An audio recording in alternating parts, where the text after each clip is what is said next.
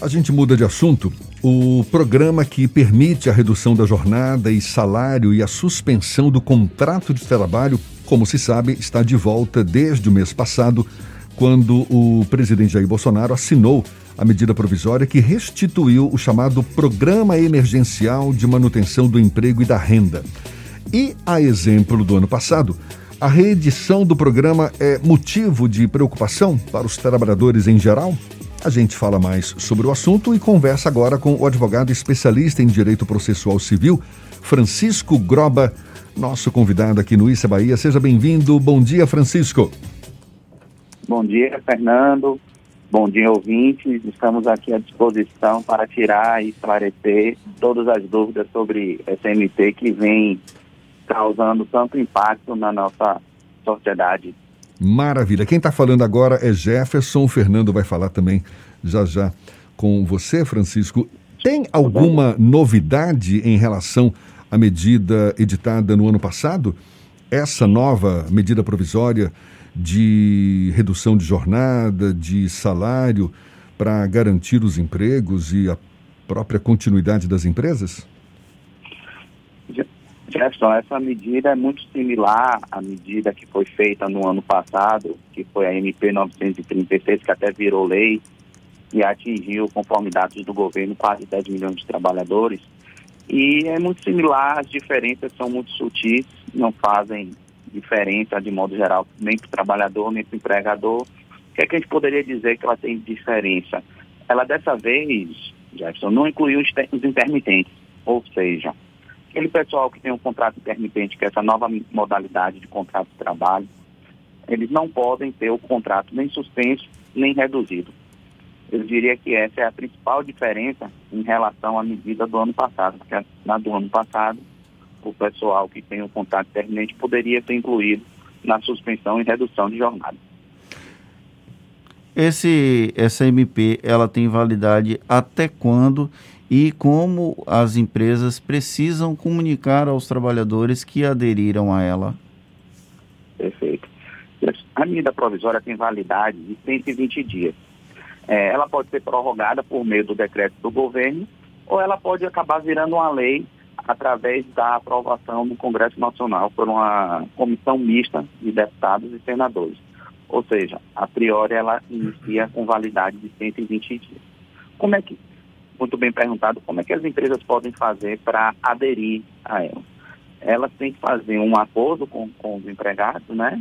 Um acordo escrito, é, a depender da, da, do percentual que será reduzido ou do tipo do, na verdade, do recebimento do valor do salário da, do, do funcionário, ele pode ser por acordo individual ou até um acordo coletivo. Vai depender da faixa salarial e também do percentual que será reduzido se houverá a suspensão. Mas basicamente é um acordo individual na maior parte e após a formalização desse acordo é comunicado ao governo através de um programinha chamado Empregador Web.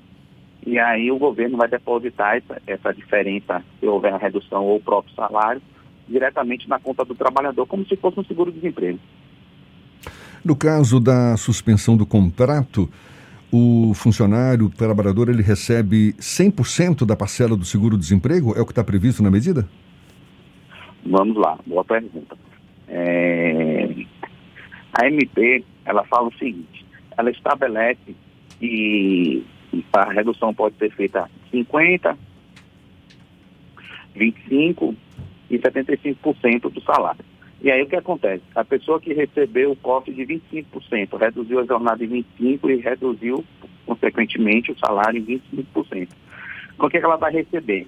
Ela vai receber 75% do salário por parte da empresa e os outros 25% da parcela do seguro-desemprego. Ou seja, ela recebe a diferença entre se for 50%, 25% ou até 30%, 70%, ela recebe do valor referente ao que ela receberia no seguro-desemprego. Caso o funcionário não aceite as condições dessa medida provisória, em caso de desligamento, é um desligamento por justa causa? Vamos lá. É, quem é a. Na verdade, a pergunta acho que poderia ser feita da seguinte forma, ver se você concorda. Essa, essa, essa MP estabelece uma instabilidade. O que isso quer dizer? É uma garantia provisória do emprego pelos meses em que a jornada e o salário forem reduzidos ou o contrato suspenso por igual período quando as atividades de pagamentos forem normalizadas. Um exemplo para facilitar. Se houve a redução da jornada durante três meses, 90 dias, o trabalhador terá direito de continuar na empresa, essa estabilidade, por mais três meses. Isso quer dizer o quê? Ele não poderá ser demitido, é, a não ser que por justa causa, ou ele solicite é, a sua demissão, ele não poderá ser demitido sem justa causa durante esses três meses.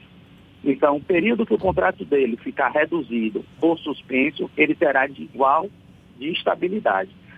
Então, isso quer dizer que aí não pode sair, não pode ser desligado, a empresa não tem outra forma, como eu disse.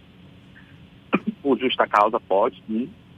Se for um pedido de demissão, ok. E a outra forma, é, essa medida provisória estabeleceu um, um, um acordo ou seja, o empregado chega com a empresa, eles estabelecem um acordo e aí haveria uma indenização para trabalhadores que forem desligados sem justa causa. Eles vão ter direito a receber uma indenização já foram desligados no período que teriam essa estabilidade.